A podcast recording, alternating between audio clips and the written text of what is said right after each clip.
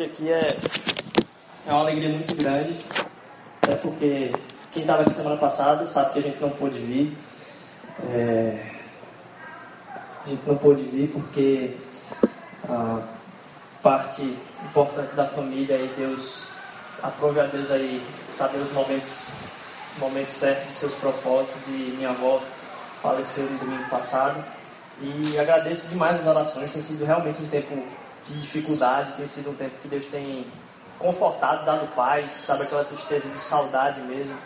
É, mas tem, um tempo, tem sido um tempo também de, de, de, um, de um luto bem profundo, um luto que ah, não é fácil de, de, lidar. A gente agradece muito como a igreja tem nos apoiado, como a igreja tem ah, orado por nós e, e, nos acompanhado, suprindo todas as, as necessidades aí. A gente fica muito feliz por isso. A perda dela ah, foi de maneira muito sucinta.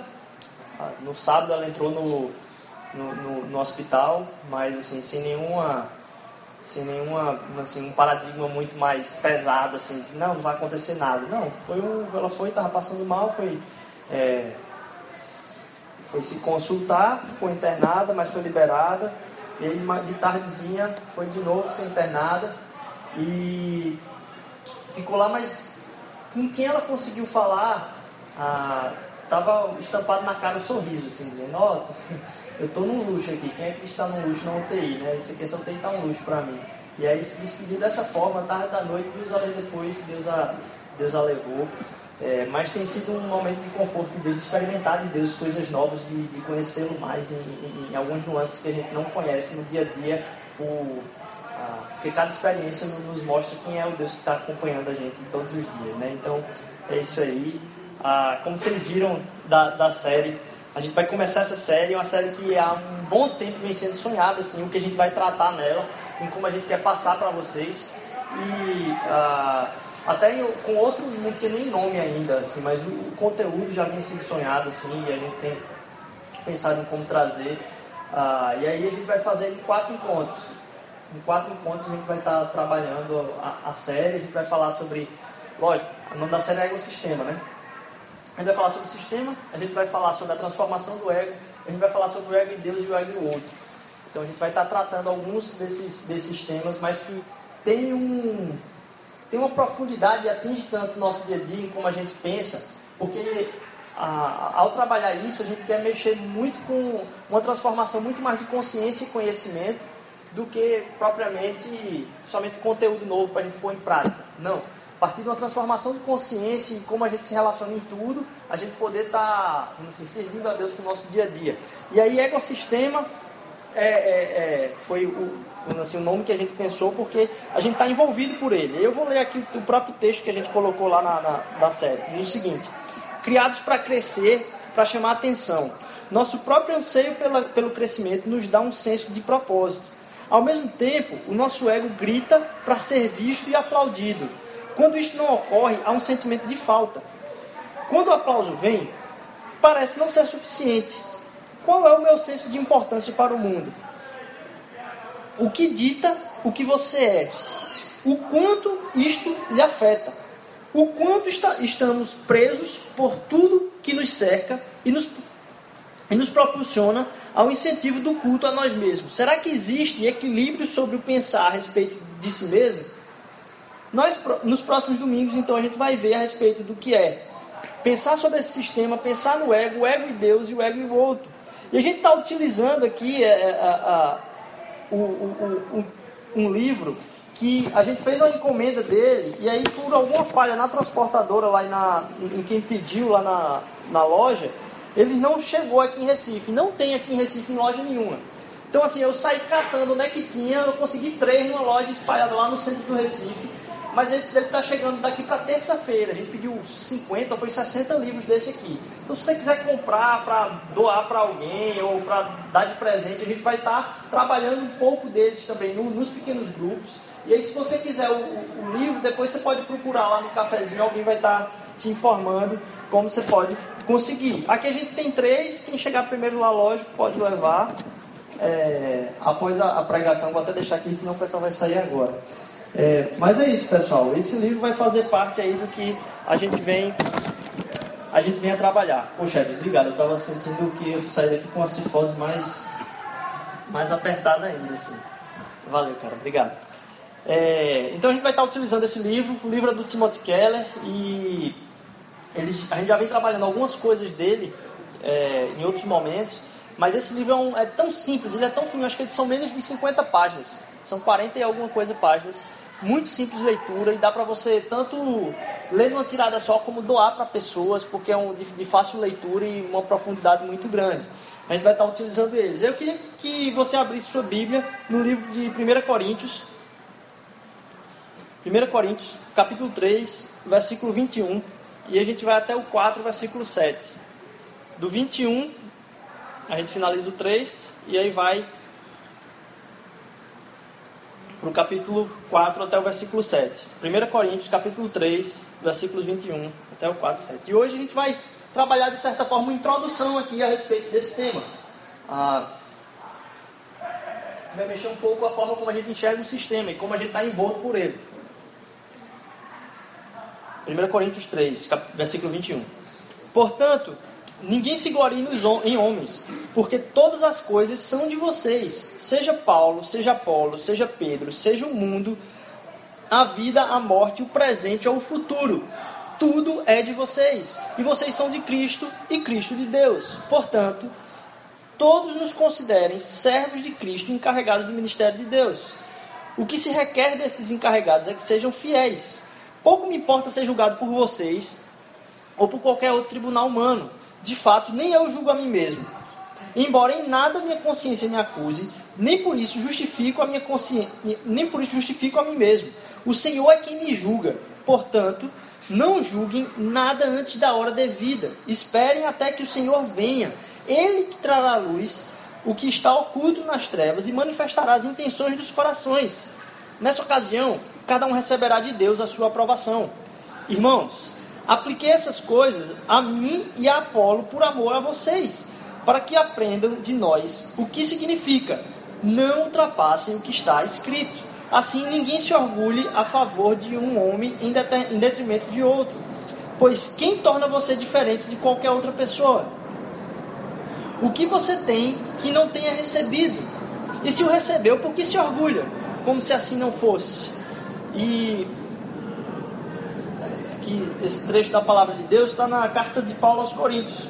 E a carta de Paulo aos Coríntios, ela é, vamos dizer assim, ela é especial no sentido de que a igreja de Corinto, se você quiser dar uma lida lá, tem dizendo no livro de Coríntios, certo? Mas em Atos capítulo 18 tem dizendo como é que Paulo chegou ali, quanto tempo ele passou. Ele passou ali primeiro um ano e seis meses, falando para aquela, aquela comunidade ali, ah, e formando a comunidade, ah, em Atos 18. E aí aqui ele vem tratar alguns problemas da comunidade. Essa carta foi escrita mais ou menos entre o ano 50 e 60, depois de, depois de Cristo. E ela trata, Paulo, o objetivo dela é tratar uns problemas muito pesados que estavam acontecendo dentro da igreja de Corinto. Para você ter ideia, tem um, uma das partes da, exortação de Paulo é sobre a, a gente que está dormindo com, a, com o, assim, a esposa do pai, o, o, a madrasta. E aí, não só isso acontece, mas todo mundo bate palmo para isso.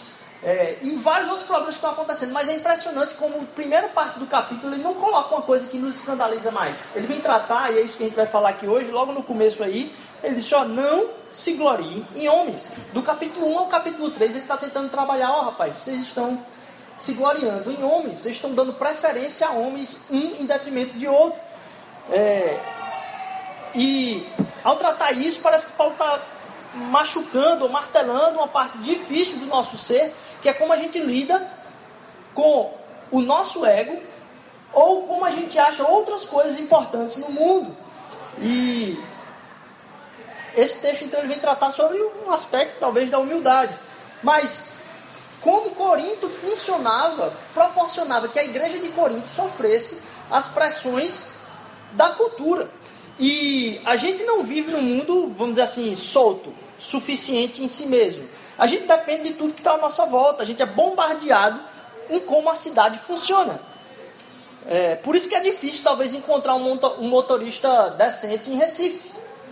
Não é que é uma questão genética.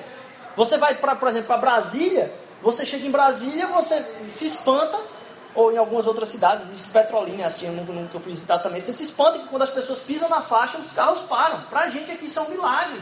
Aqui, quando as pessoas pisam na faixa, o carro acelera. Então você tem que pular para trás. Será que isso é genética? Será que isso é, não sei, o clima de, de, de, Pernambuco que faz isso? Não. Isso é a cultura que envolve a forma como a gente vive. Daqui a pouco todo mundo está se tratando da mesma forma, influenciado por como o sistema funciona. E a gente está num mundo que tenta perpetuar de alguma forma o enaltecimento do eu. A frase é: rapaz, você deve se dar mais valor. Rapaz, você tem que é, é, é, dar mais valor a você mesmo. Você, você precisa pensar mais em você. E é isso os conselhos que a gente recebe o tempo inteiro. Se tem um sistema que está fazendo isso conosco, e, e, é claro nas propagandas, é claro em como se vendem os produtos, e esse sistema se perpetua, um sistema ruim que se perpetua, ele se perpetua por causa de duas coisas. Ou por causa de um auto-engano, eu estou me forçando a me enganar naquele sistema, ou por causa de ignorância minha. Eu, não, eu desconheço que estou sendo enganado. Se eu assumir que um sistema é bom e ele está se perpetuando, não tem problema nenhum. Mas se todo mundo acredita que um sistema é ruim e ele continua em voga, das duas, uma. Ou a gente está ignorante a sua ruindade, vamos dizer assim, a gente não acha que é tão ruim assim, a gente não acredita nisso. Ou então a gente acredita que é ruim, mas a gente entra nessa roda tentando utilizar frases de auto-engano. E a minha suposição é que como um, um, um, um menino que faz birra quando ah, não, tem, não tem uma coisa que ele gosta, muitas vezes a gente tenta bater cabeça e fica com a cabeça dura tentando reproduzir aquilo que o sistema traz para as nossas vidas. É, a gente desacredita em pessoas que são altamente altruístas, a gente tende a desacreditar nelas, porque a gente fica se mantendo um discurso interno na nossa mente dizendo que isso não funciona. E, e, e, a gente acaba tratando, vamos dizer assim, uma criança quando quer uma coisa que o pai diz que não, não pode, ela não entende aquilo, não adianta discutir com a criança, porque a mentalidade da criança nunca vai chegar à altura da mentalidade do pai naquele momento. Então a gente acaba reclamando e batendo cabeça com a nossa vida, como se a gente fosse um tipo de criança que quer forçar, vamos dizer assim, os nossos relacionamentos, a nossa vida, o nosso estar em Deus, no funcionamento do sistema, no funcionamento do ego a gente está ou sendo auto-enganado pela nossa própria birra, como se a gente quisesse continuar, manter esse, essa roda aí de, de auto-engano e de, de tentar nutrir o nosso ego, tentando. E aí eu agradeço aqui a Erika, que bolou até uma camisa aqui para a série, depois se vocês quiserem é, é, ir atrás aí do Eric, ele deve proporcionar mais aí. Mas bem, uh, é muito difícil para um pai fazer isso entrar na cabeça da criança. E parece que a gente não tem tanta maturidade de entender, e a gente vive nesse sistema, e até como cristãos a gente acaba nutrindo esse sistema. Até o século XX, até o início do século XX, acreditava-se que um dos maiores problemas da humanidade era o, o, o, vamos dizer assim, como a nossa autoestima ela era muito alta. Tudo aquilo que acontecia de ruim no mundo se devia ao fato de que existiam pessoas que tinham autoestima muito lá em cima a autoestima das pessoas era muito lá em cima. E, e isso era o que, por exemplo, se tinha um lugar que tinha muita violência, se tinha um lugar que tinha muita crueldade, as pessoas cruéis, e como aquilo se desenvolvia, é porque as pessoas acreditavam que aquelas pessoas tinham uma estima muito alta, uma autoestima muito elevada. A partir do, do, início do século XX, começaram algumas teorias, principalmente psicológicas, a, a, a, influenciar a sociedade e dizer que não. O problema do ser humano e da, da violência e das coisas ruins que acontecem no mundo é porque o ser humano tem uma autoestima muito baixa. Então, o que eu começo a tratar é dizer, não, esse, essa pessoa ela não tem uma visão certa sobre si mesma. Na verdade, ela pensa pouco sobre si mesma. Ela olha para si mesma com uma visão muito baixa. A autoestima dela é muito baixa. E aí, recentemente, alguns artigos têm sido produzidos que têm mostrado que essa teoria de que o problema do mundo é a baixa autoestima, ele não encontra subsídios científicos. Ele não encontra pesquisas que possam levar a dar entendimento disso, que essa é a real causa. E na verdade eu vou mais além. Porque isso se tornou a base dos nossos processos em como a gente vai construir a educação, quando a gente vai lidar com quem está preso, como a gente vai tratar os nossos sistemas, como vai, isso vai entrar até mesmo na ciência política, é através dessa teoria de que, poxa, aquilo que é o problema comigo é porque eu tenho uma baixa autoestima, minha autoestima precisa ser elevada. O que a gente vai tratar aqui nessa série é que a no nossa autoestima precisa ser centrada. Isso a gente vai ver em outro capítulo da série. Mas que a, a, isso que se tornou base dos processos, dos sistemas em que a gente vive, talvez não tenha mesmo uma, uma, um fundamento muito profundo. Porque normalmente o que acontece é, o nosso problema, mesmo quando a gente admite que temos uma baixa autoestima, e eu vou tentar ser claro aqui, a gente não, não acredita, e aí talvez mesmo as pessoas que têm uma baixa autoestima, a gente não acredita que a nossa autoestima é baixa. Nem quem tem baixa autoestima acredita que a baixa autoestima é baixa. Por quê? Os problemas de baixa autoestima, normalmente eles se colocam não porque a gente tem uma falta de amor próprio, mas porque a gente enxerga que os outros não dão o amor próprio que a gente acha que deveria. A gente enxerga que aquilo que a gente imagina que as outras pessoas deveriam admirar na gente, a gente encontra uma distância muito grande daquilo que a gente admira na gente. Eu vou tentar reformular de novo a frase. Aquilo que a gente imagina, por exemplo, uma mulher, quando vai sair de casa, ela não tem problema de, de autoestima. O problema dela é os outros reconhecerem a autoestima que ela tem. E quando as outras pessoas não reconhecem a estima que a gente tem, como a gente se imagina, a aprovação do outro em cima da nossa autoestima é que faz com que a gente tenha, talvez, um pouco de sentimento de tristeza. Mas não é porque a nossa estima está baixa. Na verdade, a nossa estima está muito alta. E a gente tem problema com o que os outros acham da nossa estima. A própria autoestima, ela está centrada num conceito que eu tenho muito elevado principalmente do que o outro deveria achar de mim. E o sistema não contribui com isso, de forma nenhuma. Porque você tem uma imagem alta de você, só que os outros não confirmam. Esse é o problema de quem tem uma baixa autoestima. É que talvez aquilo que você esperava que os outros confirmassem, eles não confirmam.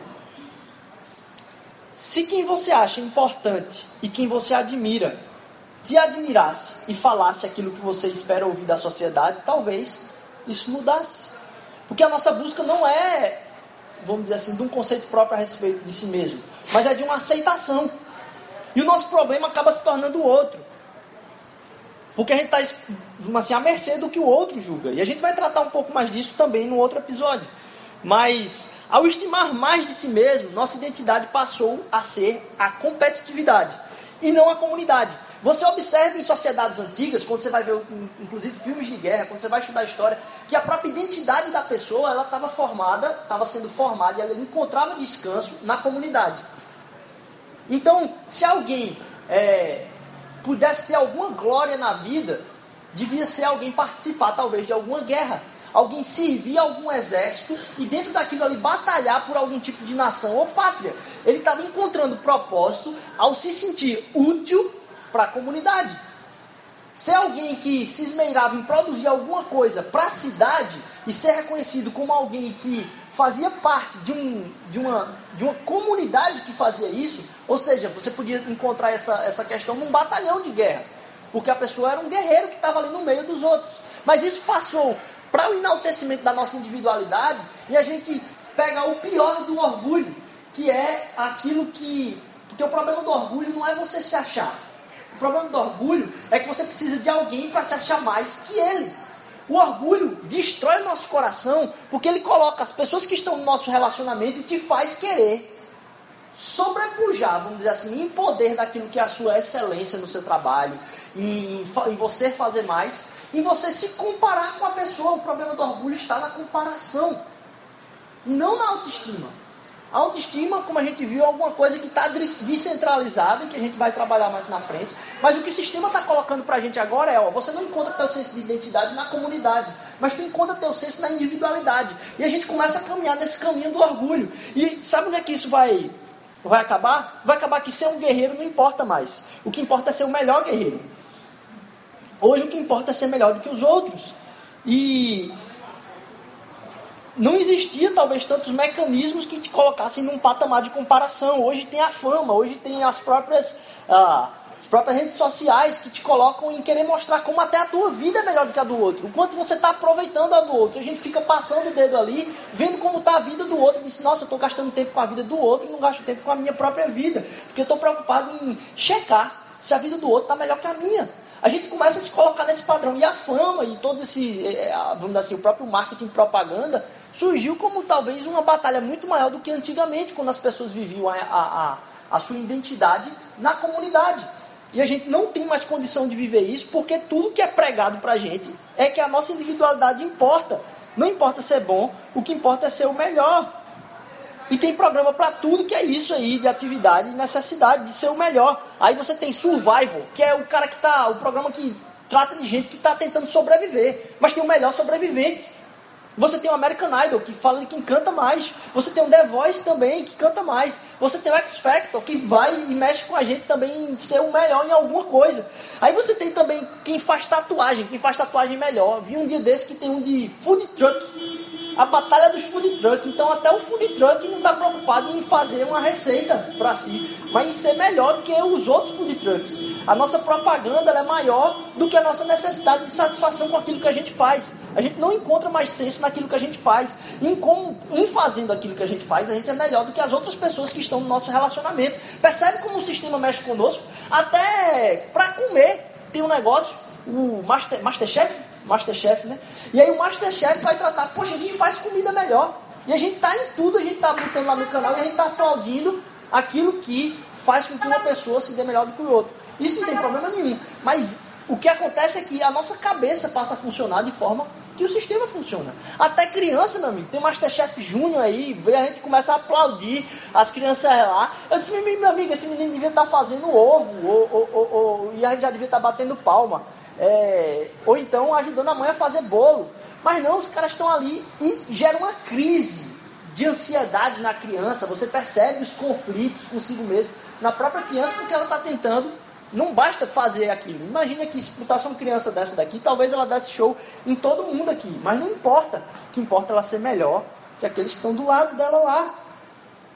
Então a gente passa a viver para a nossa identidade, não mais para a comunidade. O senso de partilha, de encontrar identidade na comunidade, se perde. E aí, eu quero fazer uma pausa aqui para falar, uh, até porque o, o, o, próprio, o próprio nome mosaico, e a gente vai repetir isso várias vezes. Uh, por que mosaico? Ah, uma seita, é um negócio diferente aí que vocês estão inventando, isso aí faz parte de alguma denominação, é um, uma loucura que vocês estão fazendo aí. Por que, que a gente está aqui? Por que a palavra mosaico? E o mosaico ele é usado desde os tempos mais antigos de várias formas. Pela igreja no início, a, na era cristã, para marcar lugares de adoração a Deus. E desde o início usado como forma de expressão de arte e cultura. E a gente entende que a arte e a cultura elas podem ser redimidas para apontar para a verdade, para fazer arte que contribua para um sistema que valorize o ser humano, que acabe reverberando aquilo que é a palavra de Deus na vida do ser humano. E quantas artes maravilhosas a gente tem aí que, quando a gente se depara com ela, a gente tem um, um, senso de realmente, de aquilo encontra com a verdade a respeito da existência. E a gente quer se envolver com isso, e se envolver com artistas e pessoas criativas que, por ocasião do Evangelho, tem a manifestação daquilo que foi o dom delas, como manifestação da cultura para a propagação do Evangelho também. E a gente acredita que a igreja é formada de pessoas que são cheias, primeiro, de defeitos. E as pedras elas não são regulares. Elas são completamente irregulares, mas que se juntam para formar uma imagem que é muito maior do que elas. Elas não se encontram o senso de identidade nelas próprias. Mas um, uma pedra de, um mosaico ela vai encontrar o propósito que ela faz parte de uma imagem que é maior. E não só ela encontra a imagem, um propósito na imagem que é maior, mas ela, ah, ela em si mesma ela é irregular. E as pedras por si, quando vocês vão olhar, elas são imperfeitas na maioria das vezes. E essas pedras imperfeitas, elas formam uma perfeição naquilo que é o propósito de comunidade. E a gente realmente acredita que elas se unem porque são incompletas em si mesmas. E são juntas porque a sua mensagem vai além delas próprias. Ela é maior do que si. O Evangelho é maior do que todos nós. E elas se juntam porque completam-se na mensagem de restauração. São completas na mensagem do Evangelho de Cristo. São belos não por causa da imperfeição que elas têm, mas por causa do propósito pelo qual se unem de viver e transmitir a mensagem de amor que vem do Evangelho. E a gente quer realmente marcar que a gente acredita que viver em função e sonhar com comunidade pode nos transformar e nos levar a viver uma vida mais plena. Porque o sistema de Jesus Cristo ele é outro. vocês viram que a gente está envolvido por esse sistema. O sistema de Jesus Cristo é outro. Lá em Lucas, capítulo 22, versículo de 21 a 27. Lucas, capítulo 22, 21 a 27, quem quiser acompanhar. Mas eis que a mão daquele que vai me trair está comigo sobre a mesa. O filho do homem vai, como foi determinado, mas aquele, mas ai daquele que o trai. Eles começaram a perguntar entre si qual deles ia fazer aquilo. Surgiu também outra discussão entre eles, acerca de qual deles era considerado o maior. Jesus lhe disse: Os reis das nações dominam sobre elas. E os que exercem autoridade sobre elas são chamados de benfeitores. Mas vocês não serão assim. Pelo contrário, o maior entre vocês deverá ser como o mais jovem, e aquele que governa como o que serve. Porque quem é maior? O que está à mesa ou o que serve? Não é o que está à mesa, mas eu estou entre vocês como quem serve. Logo após Jesus dizer quem vai trair, os discípulos começam a comentar quem é que vai trair. Ou seja, eles estão pensando em quem é o pior. Logo em seguida, eles passam, dão um passo. Eles começam a tratar de quem é o maior. E aí Jesus vem para subverter esse sistema e nos convidar a ser parte dessa subversão. De não tratar mais o sistema em nos comparar em quem é o maior dentre nós, mas em se preocupar se estamos servindo uns aos outros. Então o sistema de Jesus, vamos dizer assim, é o oposto, ele vem nos chamar, talvez, eu possa até usar essa palavra, chamar para uma rebelião contra esse sistema. Um sistema que quer nos aprisionar à comparação. Um sistema que quer nos colocar, vamos dizer assim, numa linha de comparação. Quando, na verdade, a proposta de Jesus é que a gente venha subverter esse sistema, talvez uma rebeldia mesmo. E aqui a gente firma o pé que a gente quer viver em comunidade, tentando encarnar o amor de Cristo. E não só isso é possível, mas transforma e derruba todas as barreiras emocionais e nos inspira a compartilhar. E a gente realmente quer te convidar a viver esse experimento com Cristo conosco. Fora dele você pode até tentar. Dá para tentar viver isso fora dele. Mas você não tem uma força motriz como o amor de Jesus para que mantenha nesse processo. E a gente vem falar que o amor de Jesus é quem mantém esse processo. Por isso que a gente acredita em comunidade que seja irracionalmente generosa. Uma comunidade que se dispõe ao outro de forma irracional, que as pessoas cheguem a perguntar por que você está fazendo isso. E Lutero, aí encaminhando para o final da mensagem, Lutero ele vai falar do sistema default, sistema padrão em que a gente vive. O sistema padrão no qual a gente vive é o da religião. Quando você compra um computador, tem os computadores que vêm, ah, diz assim, ó, já vem com Windows. O sistema operacional que roda nele é o Windows. O que o Lutero vai falar é que o sistema que roda na nossa cabeça naturalmente é o da religião, é o da performance. Que eu tenho que fazer alguma coisa para merecer algo. E isso me coloca no, no, estado de que se eu tenho algum problema com Deus, se eu pisei na bola, eu não tenho coragem de chegar perto dele porque eu preciso fazer alguma coisa para compensar aquele mal que eu fiz, para que a performance chegue a um ponto em que ele me aceite, em que ele me abrace, em que ele me aceite, porque a performance é quem vai contar. Então, o sistema que roda na nossa cabeça é o sistema da religião. E mesmo quando a gente é alcançado pelo amor de Cristo, a gente diz: Não, eu entendo isso aí, eu acredito nisso aí. Mas a nossa cabeça continua funcionando. E sabe o que acontece? É uma luta constante contra esse sistema e entender que o meu aceitar, o aceitar de Deus em relação a mim, não é baseado na minha performance. Não é baseado na minha performance. Que quando a gente acha que Deus está distante da gente e que a gente precisa fazer algo para, vamos dizer assim, pelo menos a paz igual a Ele, a gente está funcionando no sistema operacional padrão, no sistema default, no sistema que é da religião. E o convite de Jesus é outro. A gente já tem comentado aqui finalizando já a nossa palavra, a gente já tem comentado aqui que o Evangelho é diferente de tudo que você já ouviu em todos os lugares. O Evangelho é diferente de tudo que você possa ter encontrado em qualquer lugar. Em meio à religião, em meio ao sistema econômico, em meio a tudo, o Evangelho se distingue. E a gente confunde achando que Deus está sempre mudando a imagem que ele tem da gente. Que quando a gente faz alguma coisa, a gente volta para esse sistema padrão, que Deus está mudando a imagem que, a gente, que ele tem de nós. E nessa série a gente vai falar também, a gente está falando aqui da imagem que Deus tem da gente, a gente vai falar também a imagem que a gente tem de Deus. Mas o Evangelho, no fim de tudo, ele não depende, o Evangelho não depende daquilo que a gente faz.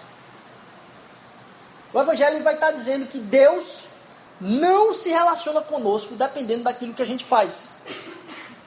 Mas Deus se relaciona conosco por quem a gente é. Muda completamente. Ele vem se debruçar diante da nossa identidade, com os mais profundos problemas, com os mais profundas inseguranças de achar que a gente não está nessa escala do melhor, que a gente não se compara como um dos melhores. Mas ele vem olhar para a gente e dizer: Eu tenho prazer em você. Eu não tenho prazer, Deus não se alegra. De novo, Deus não se alegra com o que a gente faz. Deus se alegra, Ele se deleita em quem a gente é. Por isso, que se eu entender o custo que gerou para que a minha paz fosse encontrada em Deus, e Ele poder dizer: Eu me alegro em você, meu filho. Porque tudo aquilo que não me alegrava, ou que poderia não me alegrar, já foi pago lá na cruz. Aquele que era o maior de todos, se a gente for pensar na escala, sofreu pelo pior do que há em nós, eu começo a entender que a minha aceitação não vem mais por performance.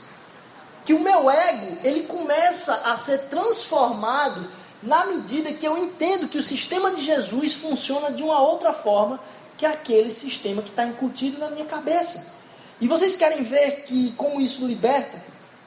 O desejo de Paulo em outra carta, em Efésios capítulo 3, vai dizer o seguinte: Veio quem é melhor do que todos para mostrar o amor dele que cobre o pior de mim e de você. E aí em Efésios vai dizer: Eu oro para que, com as suas gloriosas riquezas, ele nos fortaleça no íntimo do seu ser, com poder, por meio do seu espírito, para que Cristo habite em nossos corações mediante a fé. E oro para que vocês, arraigados e alicerçados em amor, possam, juntamente com todos os santos, compreender a largura, o comprimento, a altura e a profundidade, e conhecer o amor de Cristo, que excede todo conhecimento, para que vocês sejam cheios de toda a plenitude de Deus.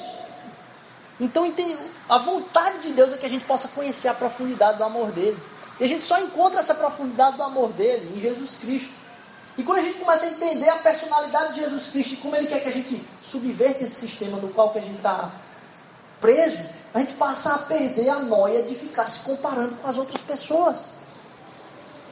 A gente passa a entender que a nossa autoestima tem um defeito, não é porque ela está baixa, mas porque ela está alta demais e a gente clama pela aceitação dos outros. Quando Jesus Cristo já nos aceitou, por isso a nossa autoestima fica regulada. Jesus veio para subverter, subverter esse sistema e nos convidar a essa revolução. Quebrar com o sistema do ego e viver relacionamentos que transformam relacionamentos não baseados na imagem, mas no propósito do fortalecimento mútuo. Então, nossa, nosso, nossos relacionamentos eles não vivem mais por imagem. E o nosso próprio ego passa a não viver mais pela imagem, como o sistema tenta nos engolir.